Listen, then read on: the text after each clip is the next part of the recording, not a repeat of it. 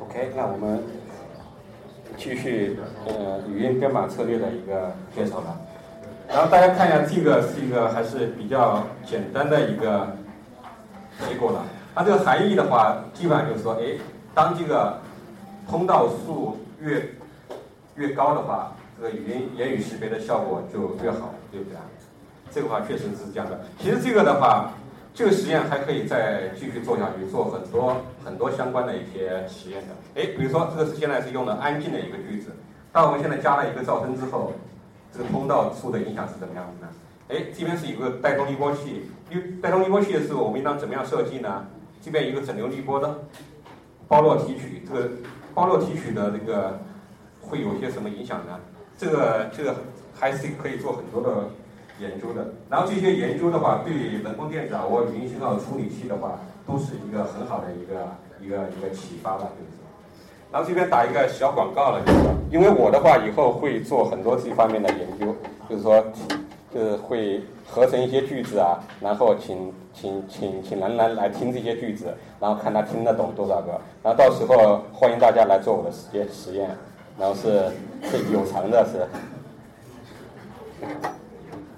有偿的啊，OK，然后这边的话就是说，这边的话大家可以看到一个一个一个特点，就是说，我们在这个在这个图里面，我们只提取了多路的包络信号，精细结构怎么样都给扔掉了，是不是啊？精细结构都给扔掉了，所以说，哎，这个的话就是一个比较好的一个东西，就是说，我们只要提取包络信号，就可以实现一个比较好的一个言语识别。哎，那我们看一下一个。Speech processing in cochlear implants 是一个什么样子的？这个是现在一个最经典的一个人工电子耳蜗语音信号处理器。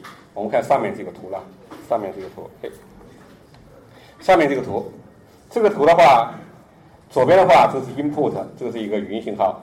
然后的话，哎，我们还是把它分到四个通道，比如说我们有四个电极啦，四个通路，我们用带动滤波去分到四个通路。然后的话，我们这边还是做整流滤波提取包络，这边的话是一个包络信号了，这个是一个包络，是一个低频的包络信号。然后这个包络信号后面的话是一个脉冲发生器，它会产生这样的一个不停的产生脉冲啊。刚才和大家介绍过，现在用的比较多的是脉冲式的电磁力方式。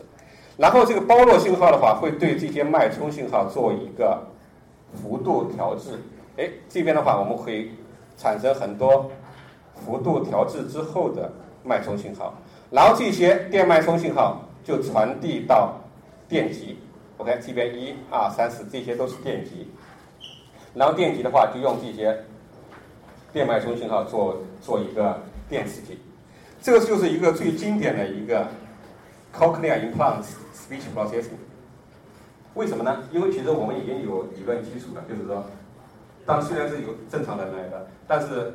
这还是很有启发的。我们刚才已经知道了，包络信号的话，其实对于语音信号识别来说的话，它所携带的信息量已经足够了，对不对啊？哎，所以说我们在设计电子耳蜗语音信号处理器的时候，我们就传递这样一个包络信号，用包络信号来调制电脉冲的幅度，这样就可以了。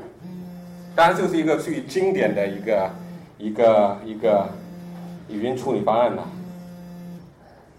这个这个的话，我们刚才也介绍过了，因为它是这边都是，这些都是都是非同步的，是 non-overlapping 的，是吧？它因为每些电电脉冲的话都是间隔的，每一个时刻只有一个脉冲做刺激。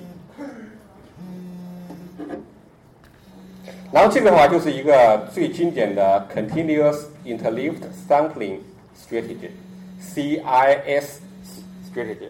这个做人工电子啊，我研究的话，这个是这个是必须要知道的，有这样一个经典的 CIS strategy。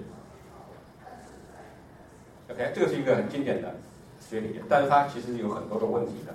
为什么呢？哎，比如说它在噪声的环境下，它的这个效果其实不是很好的。因为我们前面那个实验的话，也是我们前面这个实验的话，也只是用了这个安静的环境下的语音识别的一个结果。这个 CIS 的话，在这个噪声环境下，效果其实不是很好的。然后第二个，它的话其实，它对 English 的话，对英文的病人的话，效果 OK 啦。但是对中文的言语识别效果是不好的。为什么呢？因为它的包络信号里面携带了很少很少的基频信息，而我们知道基频信息是对我们声调识别是很重要的。所以说，这个也是一个主要的一个问题。为什么现在一些西方的用者的话，哎，言语识别的性性能是 OK，但是我们中国的那些病人使用的话，它的这个识别的性能就差很多。一个主要的原因就是说，它这个 strategy 其实是没有对于我们的汉语的特征做优化的。对，这个是一个最经典的 C strategy，嗯，strategy。哎，那我们再看一下怎么样去做一个 How to do CI study。哎，我们现在要做人工电子掌握语音处理器设计，这实验怎么做呢？实验的话，基本上有两种做法，一种是 acoustic simulation，什么什么意思呢？就是说我们邀请正常的人来做实验，这个其实和就是和这个实验方法是一样的，我们自己人工合成一些信号，让一些正常的人去听，然后哎，我们改变不同的声学参数，看一下这些声声学参数。对于我们正常人言语识别的影响是怎么样的？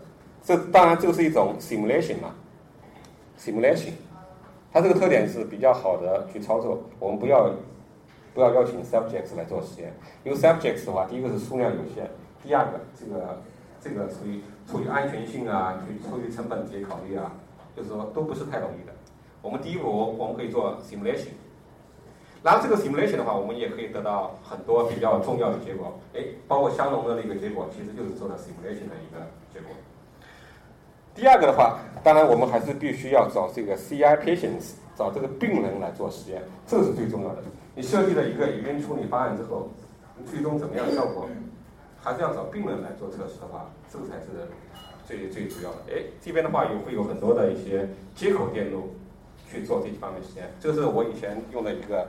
一个一个电路，这电这个这个原理是什么样子呢？原理就是说，我们用一个电脑仿真它的这个语音信号处理器，哎，电脑的话做一些算法设计，然后这边有一个接接口电路，这个接口电路的话，这边有一个发发送器，这个发送器的话，我们把这个发送器连到病人的这个头皮上面，哎，这样的话，他病人所听到的信号就是由我这个电脑所做过处理的一些信号了。当然，我们也可以在这边的话直接。观测一下这些波形是怎么样子的。这边示波器上我们会可以可以看到很多的波形呢。它用这些波形的话来做电刺激。这个是一个研究接口，然后这个是我们最近做的一个实验的。这个是找了一个病人来做实验。哎，这边的话是有一个电脑，电脑这边是那个接口电路，然后我们把这个接口电路它的这个发射器连到它的头皮上面，这样的话，这个就实现了一个什么？一个人机接口。就人的大脑和这个计算机之间的一个接口了，哎，大家可以想象一下，我电脑的话可以设计不同的一些句子啊，是，然后这样的话它可以传递给病人去做识别。OK，然后前面是一个算法设计的一个基础，那我们再看到现实生活当中到底是怎么样的。刚才介绍了一个 CIS，CIS 一个是最经典的一个算法。那现在的话，大家要是了解人工电子啊，我这个这个领域的话，主要的话有这三家厂商是制造人工电子耳蜗设备的，OK，一个是 AB Advanced Bionics 是一家美国的公司，然后第二个是 Cochlear，Cochlear 是一家澳洲的公司，澳洲的话做助听器和做电子耳蜗做听力这块是世界是一流的，OK，然后第三个是 m o d e l 是一个 m o d e l 是一个奥地利的一家公司，基本上现在这个电子耳蜗的产品的话，这么多年来都是被这三家。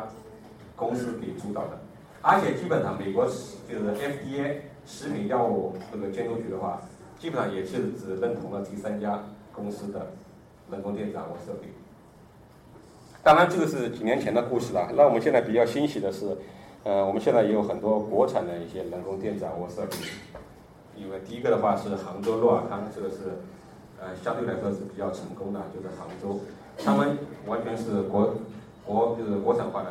技术了，包括现在也通过了，在中国的话通过了食品药物呃管理局的那个手续，而且它的有有些产品的话已经已经销售到一些其他的国家去了。然后第二个还有一个上海呃利森特利森特研究公司，这些都是这几家公司都是近几年出现的。嗯，就这个也是一个比较振奋人心的一个事情了，就是说有些国产化的一些人工耳蜗设备，它有两个好处了。第一个就是说价位的话可以要拉下来，因为中国不光是中国和印度都是发展中国家，你让它这个。而且我们这个医保的话，其实是很不健全的。在国外的话，它医保可以帮你 cover 这个人工耳蜗的这些设备啊，包括手术。但中国的话，现在还没有到这个地步。所以说，我们可以做一些比较低成本的一些设备。然后第二个的话，也可以设计一些针对汉语优化的一些语音处理方案。当然，汉语这个东西的话，其实汉语优化的一些处理方案的话，现在是一个研究主流了。这三家公司的话，其实也在。想拓展这个中国这个市场了，因为中国这个病人数量实在是太庞太庞大了。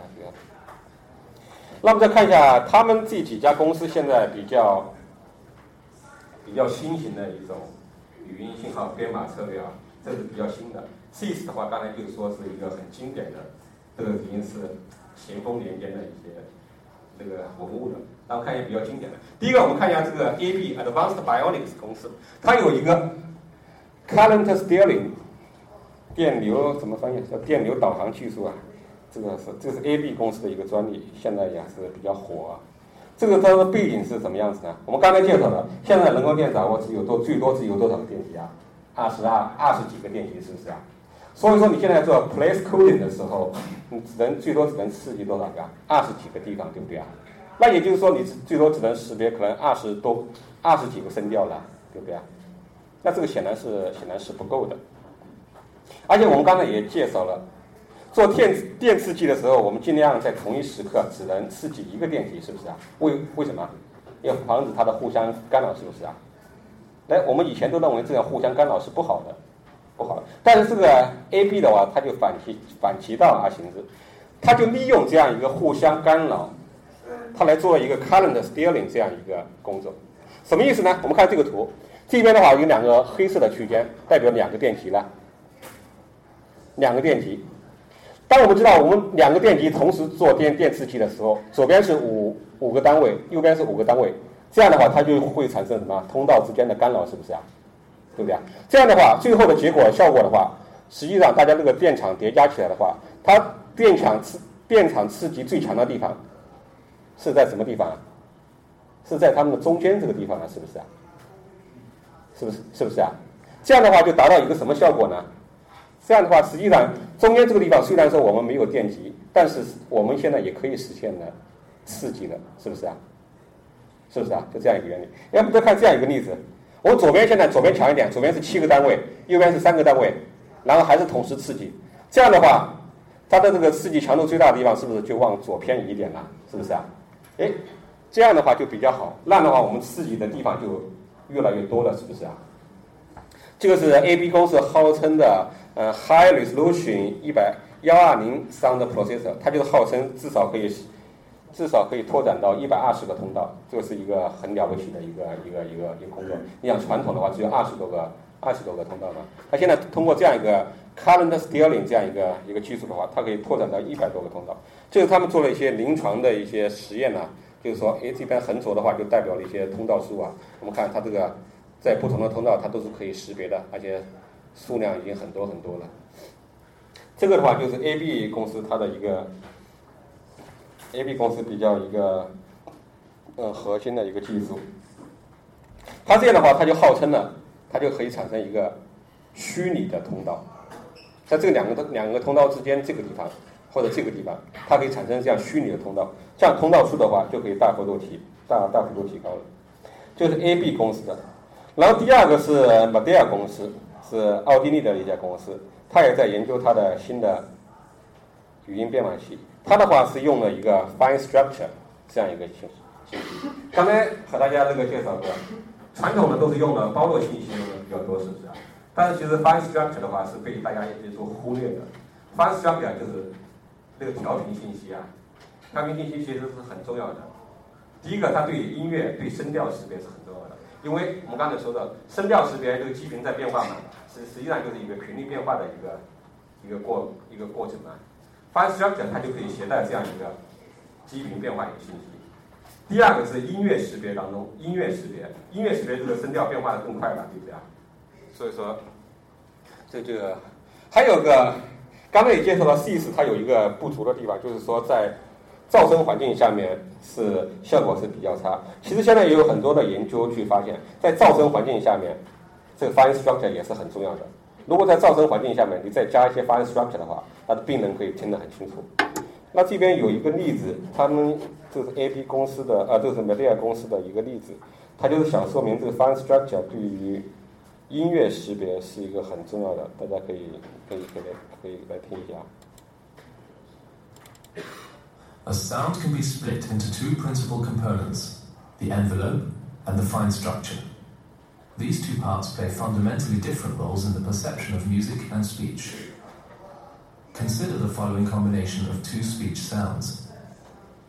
This sound Kathy has seven dark spoons. is the fine structure of one sound, and this sound Peter gives four large tables. is the envelope of another sound. When combined, they make this sound. Kathy has four large tables. Notice how the envelope is more prominent than the fine structure. 那这个例子的话，他就是想说，哎，我现在有第一个 sound 的信号，我是有 fine structure，然后第二个语音信号，一第二个句子的话是一个 envelope，我现在把这两个成分给合成起来，那我们其实听到的话还是第二个句子的，就是说这个白色这条线所对应的这个句子的含义。那这个例子就是想想他们想说明的就是说，这个包络的话对句子识别是比较比较重要的。然后下面一个例子的话就是音乐识别方面。 Kathy has four large tables. Now, listen to the following combination of two musical sounds. The fine structure of one sound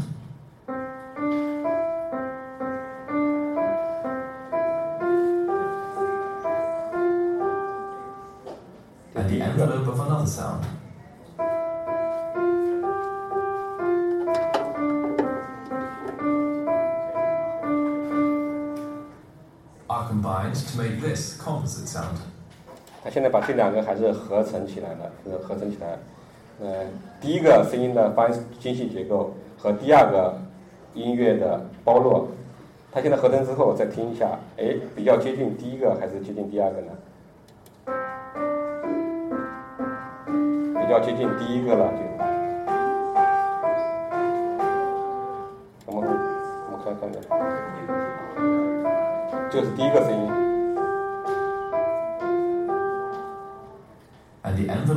Another sound.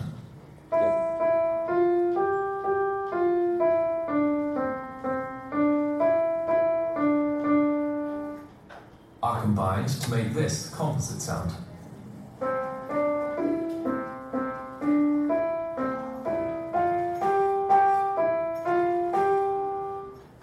With music, the fine structure becomes more prominent than the envelope.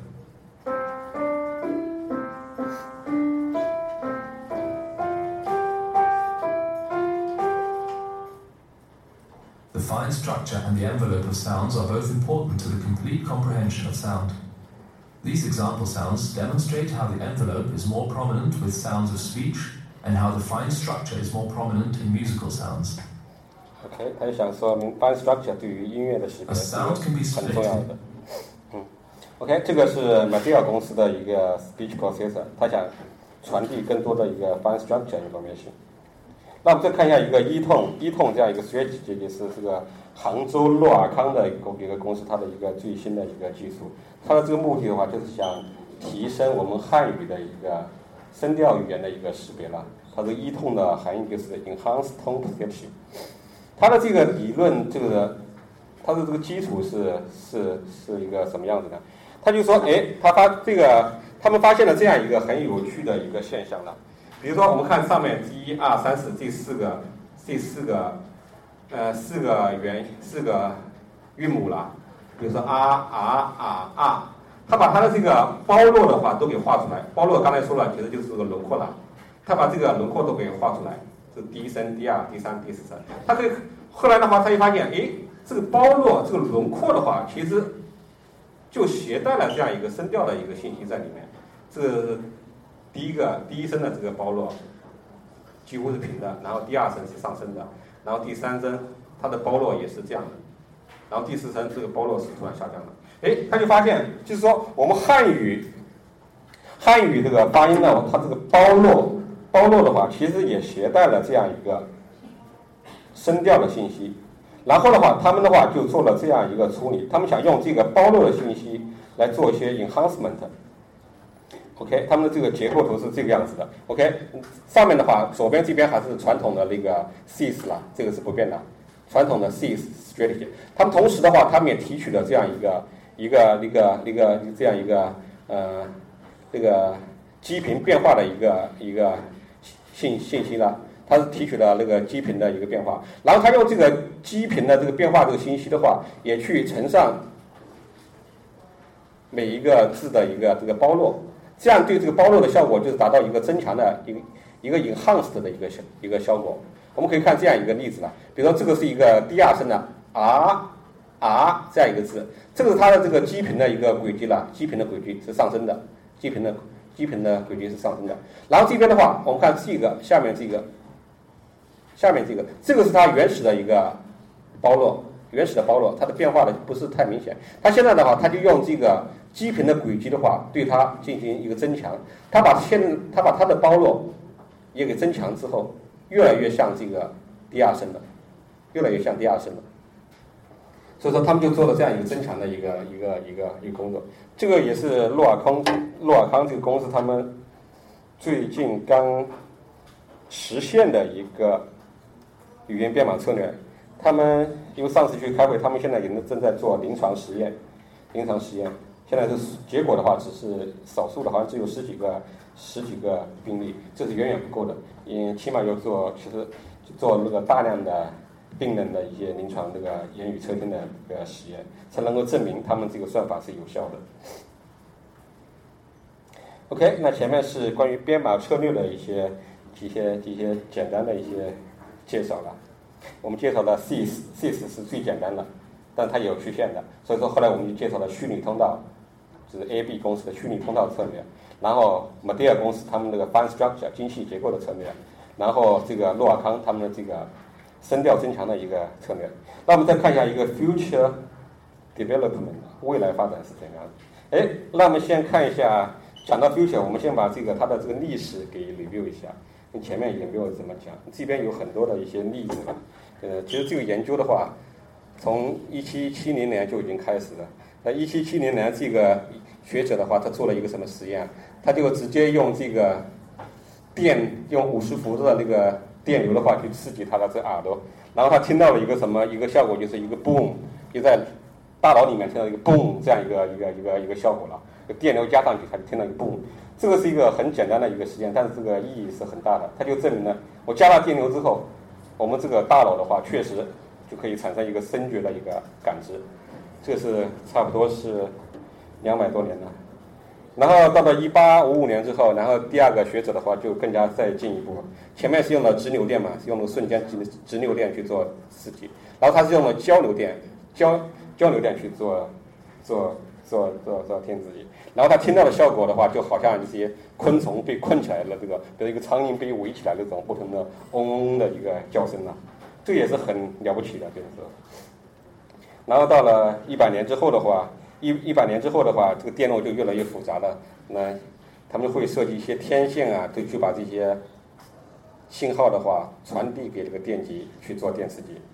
然后的话，到六四年的话，也发明了一个多电极的一些一些一些刺激方法。然后这个的话，其实是很难得的，是吧？做第一个人做这样一个实验的话，还是很很勇敢的。没有第一个人的话。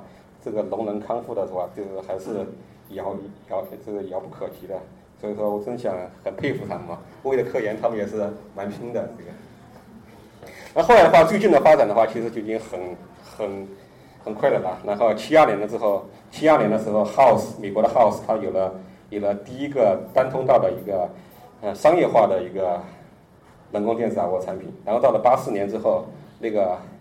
Glenn Clark 他就发明了一个多通道的一个电子耳蜗的一个一个一个产品。那现在的话，基本上已经很普及了这个。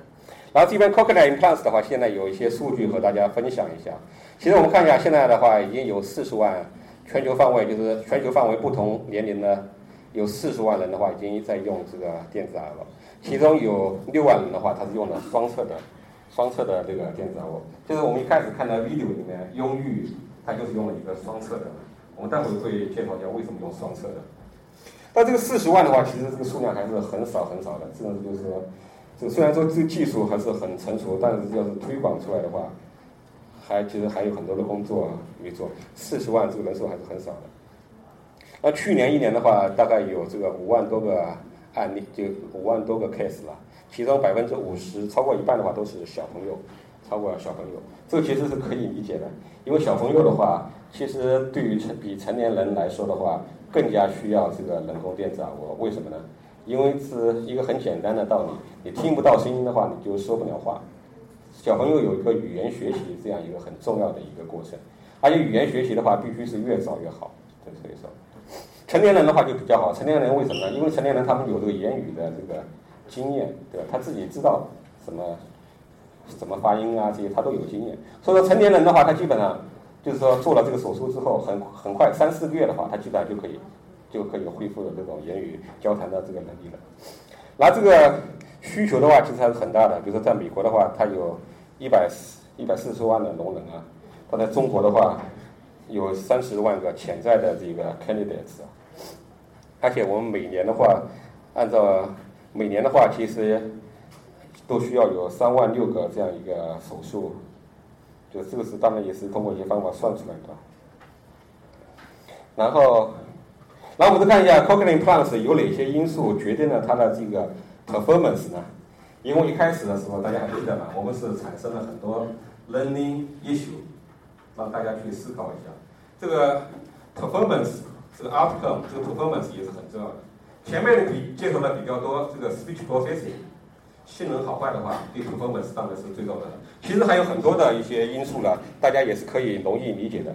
第一个的话，就是说残留的这个细胞的数目是不同，是不同的。因为每一个病人的话，他的听力损伤是不同的。有的病人的话，他可能虽然是聋，但是他其实他是还残留了很多的呃，还残听觉细胞的。这样的话，你去做啊卧齿录的话，哎，它的效果就很好。啊，另外一个病人，他他假如说他的这个残留细胞很少的话，那这效果就是很差。这也是另外一个原因，就是说我们专家会建议尽早的去做人工电子耳蜗的这个手术。为什么呢？因为你这个听觉细胞你长时期的你不你不做刺激的话，它自己就会就会功能就丧失了。你越迟的话，它可能效果就就没越早那么好了。然后第二个是电极设计和插入深度，这些刚才也介绍了，对 performance 也也是也是有影响的。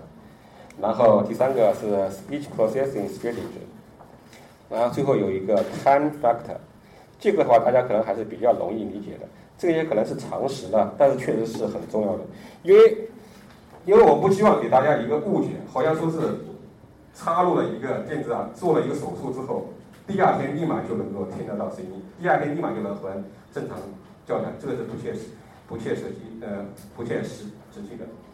因为以前的话也听过一个很荒唐的一个一个一个一个一个故事吧，好像中国有一个病例，他的话他就说他去找医生，他就说我想做人工电子耳蜗的手术，但是我钱不够，当时的话外国的设备要二十多万，二十多万嘛，他只有十万多块钱，他说，哎，要不这样吧，你你只帮我做手术，把这个电极装到这个耳朵里面，我不要语音处理器，可不可以啊？这个其实是不切实际的，对吧？这个整个是一个系统嘛，就是说，即使你把整个语音处理器啊，都提都给配备上去之后，也是有很多的因素去决定的，决定了它的这个好坏的。比如说，你这聋的时间长度怎么样？假如说你聋的时间越长的话，可能效果就没那么好。你要是做手术做的越快的话，效果就就越好。第二个是 age of onset of deafness，你是雨前聋还是雨后聋？刚才也介绍了，雨后聋的话，其实效果是最好的。语后龙，因为语前语前龙的话，你语言经验都没有，你还要学习语言。然后第三个是 age at implantation，然后最后就是 duration of CI use，你用了多久了？这当然是用了越长时间的话，效果其实越好了。然后我们看前面讲的一些这些那个 performance factor，然后我们看这些现在一个 challenges。人工电子耳蜗现在还有哪些 challenge？然后第一个的话就是说，刚才其实也介绍了，因为我们听力损伤是不同的，人与人之间的差异是很大的。可能有的人做了手术之后效果很好，但是也有也不可否认，有很多人的话，他做了手术之后，即使过了很长时间，他效果就没有那么好。就是说个体之间的差异性确实是很大的。这个是。然后第二个的话就是说，speech perception in noise，这个是确实是一个很头痛的事，因为对于我们其实对于我们正常人来说的话，在噪声环境下，言语识别的话效果也是很差的，而对于这些电子耳蜗使用者的话，这个影响可能就更加恶劣一点。然后第三个的话是 understanding of tonal language，这个的话其实一直都在做这方面的研究了，到现在还是比较火的，就设计一些编码策略，可以提升汉语或者其他声调语言的一些识识别的一些一些特征。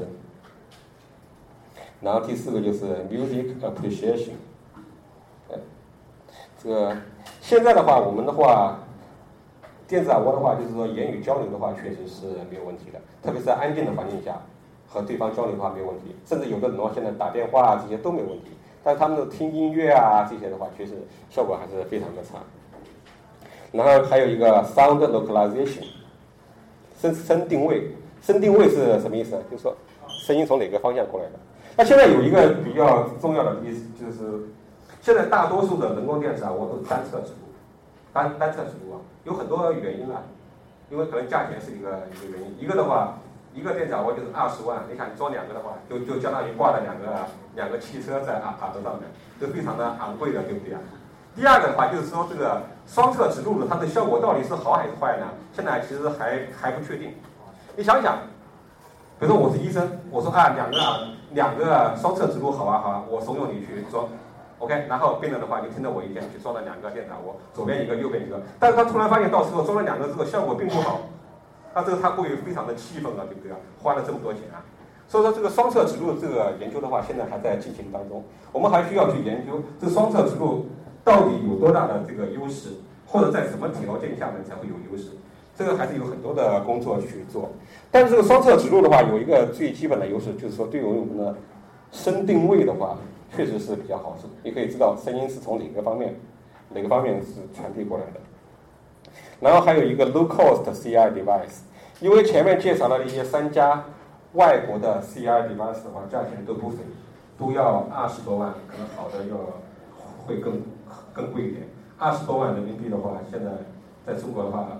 是一个很不小的一个数字啊，所以说这也是一个背景呢。为什么像印度啊、像中国这些国家，他们都会开发自己国产的一些呃电子耳蜗产品？价位的话，肯定是一个最大的一个优势了，可能降可以降到一半的这种水平了。OK，那我们再看一下从病人的这个角度，从病人的角度，他们对 CI device 他们会有一些一些期待呢？病人的角度。这个和前面的话有一点点重复了，当然这些都是从病人他们自己做的一些问卷之后，他们有什么需求？哎，他们需可能肯定是希望一些优良的一些优势啦，就是而且尽快的就有了一些也很好的优势，比如说在 speech perception in noise 或者一些自然 natural sound 的一些 perception，natural sound 的 perception 是什么意思啊？就是说风扇的声音啊，或者什么一个鸟叫啊这些。自然声音的识别，他们也希望要能够识别的比较好。还有一些音乐的一些识别啊，一些。然后的话，还有一些就是说，他们希望你这个 OK，医生做手术之后，你不要对我的耳朵的话有太大的这个 damage。比如说我有一些残余听力的话，你医生的话最好不要把它给破坏掉，是不是？他们会有这样一个希望。然后第三个的话就是说，呃，should be easily。and affordable maintainable，就是维护的话会比较好一点。那现在病人的要求现在是越去越来越多了，对吧？不光是听得到的，他们还希望能够防水啊，他们希望游呃游泳的时候也可以带着耳蜗啊这些什么东西。对。然后最后的话一个就是说，should be should not be a limit limitation，就是说这个是个什么意思呢？就是说我们知道你在你耳朵里面你装了一个磁铁，是说装了一个这样一个电极的话。那你其和其他其实有很多实验你都不能做的，比如说这些核磁共振这些实验啊，那你以后就不能做这做这些检测了。啊，这他们知道这些其实对我们的健康啊都是很重要一些检测方法嘛，他们就会希望以以后的话就是可以把这种 limitation 可以给解就是解决掉。然后我们看一下一个 future development，这个就是给大家相当于是科普一下吧，这个确实是蛮重要的。刚才介绍了，就是说很多人的话，他其实是有这种残余听力的，低频的残余听力是不是啊？他只是高频的话，高频的话有听力损伤。最早最早的时候，这个人工电子耳蜗手术的话，它要求是很严格的，那基本上就是要全聋才行，就是说全聋啊，这不能有任何残残余听力。那后来的话，哎，随着这个技术的发展，这个要求的话，其实是在越来越越放松，越放松。现在已经到了一个什么阶段呢？现在就是说，因为现在手术技术的这个进步啊，即使有这种低低频残余听力的话，我们也可以就插这个电极，但是我只要不插得很深，我只要插到那个高频部分就可以了。这样的话，我们电子耳蜗实际上只是实现了一个高频部分的电刺激。这样的话，就是实现了一个 combined electrical acoustic stimulation。什么意思呢？这些病人的话，他既能够听到自然的 acoustic 的声音，没有做任何处理的低频的，他同时也可以听到一些电刺激的声音。所以说，这个是一个 combined 的一个 stimulation。哎，这个是比较比较神奇的。对病人来说的话，他也比较 happy。我的残余听力的话，我还保留保留着。啊，对临床来说的话，这个也是比较好的。为什么呢？因为现在很多的临床结果发现，这种这种电刺激方式的话，效果其实是非常好的，非常好。因为什么呢？低频部分它虽然没有携带太多的这个信息，但是低频部分，比如说五百五百赫兹，它其实携带了什么？我刚才介绍了，它是携带了一些基频的一些信息的，对不对啊？这些基频的信息和那些我们知道那个电子耳蜗的话，它是不能够传递这些基频信息的。哎，那现在正好这两个就很好的就结合起来了。我那些基频信息的话，我通过声学刺激去去传递，然后那些高频的话，我通过这些电子机来实现。这样的话，这个言语识别率的效果反而更加好。所以说，大家以后就是说，这个应当是更加主流一点。大家以后讲到电子耳蜗的话，大多数大多数的病人的话会使用两种听力方式，他们既使用电子耳蜗，同时他们也会使用助听器。助听器的话，就是放大低频成分；电子耳蜗的话，会那个刺激的一些高频成分。这个应当是未来的一个主流了，就是说，这个的话，其实从另外来说，对于很多病人的话，也是一个优势的。比如说以前老就是老年人，他们有残留的低频听力，你要按照以前那种标准的话，他们是不能够做电子耳蜗这个手术的。哎，他们现在的话，他们也可以作为一个潜在的一个人群，来来享受这种这种技术进步。然后第二个就是 bilateral cochlear implants，这个也是未来的一个主流了，就是双侧双侧的一个电刺激，这个有很多的效果了，这个可以在那个定位啊，或者在一些噪声环境下的言语识别啊，现在有些研究发现都是有优势的。然后第三个就是说，现在有很多的在做一些语音增强的一些算法了，他们的目的就是想提升电子耳蜗使用者他们在噪声环境下的语音识别率啊。然后还有就是涉及一些汉语的声调语言的一些编码策略了。然后最后的话，就是我最近刚听出来的，我觉得这个这个还是挺好的。就是未来的。话，在这三个 P 方面的。话，都是有很多的。工作要做，去去去提升的。第一个要提升那个 pitch selection 的。一些一些一些一些这个效能。然后第二个是对这个 power 的。话，power 的。话要把它给降下来。我们前前面介绍的。A A B 的。话，它是用那个虚拟通道的。那个技术，它可以实现更多的。虚拟通道。但是你想，你现在同时要刺激两个电梯的话，它的能耗是不是就上去了？对不对啊？所以说，是功耗也是一个很大的一个一个考虑。还有一个 price 价格一定要降下来。然后最后的话是一个很，这个是二零幺三年的一个很振奋人心的一个消息了。这是关于这个 Lask Foundation，是一个美国拉斯克一个一个科研一个一个基金吧。然后这个基金的话，它在二零一一三年的话，它把它的这个呃奖项的话，就颁给了三位电子耳蜗界的权威了。第一个是 Clark，这个是澳大利亚的。然后第二个是那个呃奥地利的那个那呃 h o t c h m e r 他是那个毛。马蒂亚公司的一个一个主管，然后第三个是 Blake Wilson，是美国的，哎，正好对应的那三家公司啊，一个公司有一个代表。那个拉斯克奖的话，二零一三年就把他的这个奖项的话，就颁给这三位这三位这个权威人士了。然后这个奖的话，有一个很微妙的地方，就是说，哎，有的人做过统计，这个他们把这个奖称为美国的诺贝尔奖。为什么呢？因为说拿了这个奖之后，百分之五十的人在过后几年呢就会拿诺贝尔奖，啊，所以这个是一个很振奋人心的一个消息。我们希望这一天能够早一点的到来啊。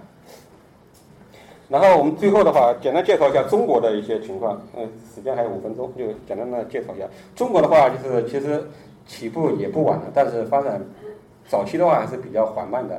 比如说第一呃七八年的话，就有第一个呃电子耳蜗的这样一个呃临床实验，然后到了八四年时候采用了第才有了第一个单导的电子耳蜗的一个一个。现在哦和大家提一下，现在很少电子耳蜗用单导了，现在单导已经没有人。没有人在用，因为我们刚才实验也见过了，单导的话，它言语识别性能是很差的。然后到九五年，十年之后的话，有了第一个多导的一个呃手术，也就是二十年前呢，中国呢有有了第一例多导的。然后九七年的时候，是中国有了第一个 Chilling 的一个 cochlear implant。那二零零幺年的时候，有一个比较重大的事件，还是蛮具有代表性的，就是中央电视台的话，它做了一个现场直播。现场直播的话，就是说这个电子耳蜗手术的过程的话，他做了一个现场直播，后来又请专家来这个座谈。这个的话是一个很重要的一个事件，它就对社会，对就是极大的提高了社会社会上对人工电子耳蜗这个技术的认认知度。那后来的话发展的话就很迅速了，包括产生了一些国产的一些人工电子耳蜗的制造商。到了今年的话，我们中国的已经有四万例的这个这样一个人工电子耳蜗的一个一个。病例了，然后这个的话是一个二十年前，这个是陆丰啊，这个在网上大家可以摄取一下。他就是他是今年初刚写的一篇文章，《我和我的耳蜗：中国多导人工耳蜗第一例人自述》。大家有兴趣的话可以去看一下，它是一个演讲的形式，大概二十分钟的样子。他就介绍了当时他突然耳聋，然后耳聋之后的你自己的一些心态变化，包括当当时求求医的经历啊。OK，然后最后的话，最后的话想用这个海伦凯勒的一个一个一个一句话来作为一个分享的人工电子耳蜗这个技技术。海伦凯勒大家都知道是美国一个很出名的一个一个文学家、教育家和社会活动家的。然后他的话他是比较独特的，因为他在小的时候，他在十八个月的时候，他既丧失了听力，也丧失了视力。所以说，在他的漫长的人生经人生。道路上他是既盲又哑，所以说他应当是具有这种权威去告诉大家盲和哑呃盲和失明这两种这两种感官的对他生活的一些影响的。他是怎么形容这个盲和聋呢？他就说，Being blind isolated me from the world。我盲了之后我就看不到这个世界了，是怎么样子的？色彩也会看到了。While being deaf isolated me from people，我聋了之后，我就和人的话是隔离开的，我就不可能和其他人进行一些一些 communication 啊这些。这个的话就是说可以，这个是应该还是一个比较有代表性的一些一些一些描述吧。你聋的话，其实对我们的生活质量的话影响是确实很大的，我们不能够进行正常的一些交流的。好，最后有一个简单的一个简单的一个 summary 啊，第一个是 impossible is nothing。就是要在一百年前的话，你要让一个聋人的话去恢复听力的话，这还是一个天方夜谭的性质。但是我们现在用这现在的技术，用这种电视机的技术，确实的话，确实的话实现了这样一种这种听力恢复的一种。然后第二个的话，它其实是 cochlea plants 的话，它是其实涉及的很多领域学者的一些贡献。不管你是学微电路的，还是学这个通讯的，还是学材料的，学生物的，大家都可以加入这个领域去做一做做做研究的。然后第三个我想说的就是，biomedical engineering 肯定是在这个领域里面是发挥一个最重要的一个主导作用。OK，然后这边的话有一些 take home reading，然后这个材料可以发给大家，大家有兴趣的话可以读一下这几篇文章。这几篇文章不是很新，但是确实是很经典的，就是说介绍电子耳蜗的技术。OK。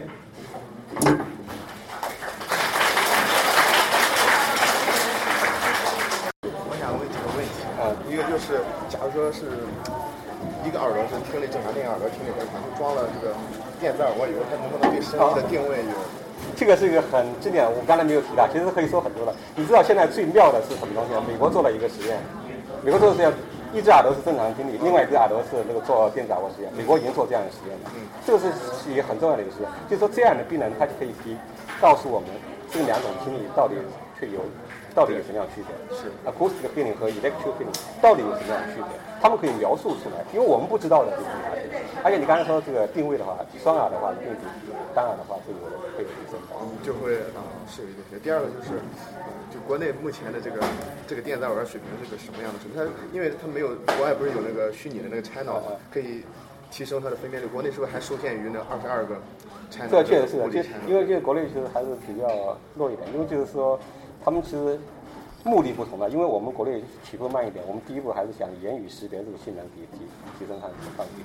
他那个虚拟听通道的，他们那个眼光可能更远一点，在音乐识别啊方面想要提提升。对，其实但音乐识别，它音乐不也是声调，不和呃汉语这个声调实际上是有一个相似的。汉语真正的这很粗糙的声调，而且汉语声调的话，其实说不光是这个声调是，我们刚才说了这个强度的话，它其实也携带这样一些信息在里面的。也就是说，其实汉语是比音乐更更简单简单一点，对对对，没错。对那还有第第三个就比较实际，就是它的电脑耳蜗的维护是，就日常它因为里边的里边的部件它是不是也需要电？啊，这个确实是那个很重要的问题，因为前阵子就发生过一个事情，就是 AB 公司的话，他们那个那个刺激器的话漏液啊，就这个液体的漏进去，害他们全球回招嘛，所以这个是一个很重要的安全性的一个因素。但基基本上来说的话，都用个十十几年的话，十年多十几年十五年的话没问题。然后再更换一次。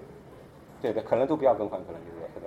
现在的话，就是有很多的技术啊，比如说包括一些什么体外充电技术啊，这些通过的都在做做研究啊嗯。但是目前就是，嗯，市场上存在的还是需要更换的，定期更换。可能要很长时间嘛，就十几年，基本上至少可以十几年。没问题